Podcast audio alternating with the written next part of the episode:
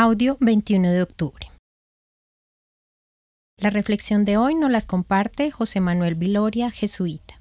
El Evangelio de hoy, tomado del capítulo 12 del Evangelio de Lucas, versículos 54 al 59, nos habla de los tiempos mesiánicos que han llegado y urge comprenderlo. Jesús ya ha ido dando sus enseñanzas a los discípulos y al pueblo. Ha ido predicando la buena noticia con sus decires y haceres Así que espera que tanto los discípulos como el pueblo que han sido testigos puedan captar y comprender el mensaje central de su predicación, el reino de Dios.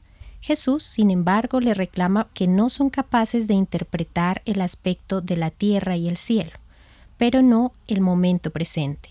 Por esa razón les llama hipócritas. Pero nosotros también podemos resultar hipócritas. Pasa que muchas veces andamos distraídos y no captamos el momento actual lo esencial y la manera en cómo Dios va obrando.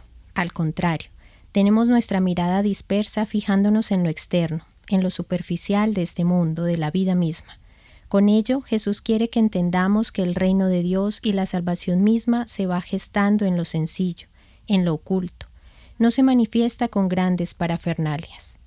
Pregúntate un instante, ¿y yo en qué voy fijando la mirada?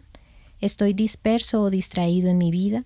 Así como para no captar la manera en que Dios se va manifestando en el mundo, pide al Señor la gracia de mirar con su mirada, una mirada misericordiosa y esperanzadora. Los acompañó en la reflexión de hoy José Manuel Viloria, jesuita, y en la voz Julián Andrea Martínez Blanco del Centro Pastoral San Francisco Javier de la Pontificia Universidad Javeriana.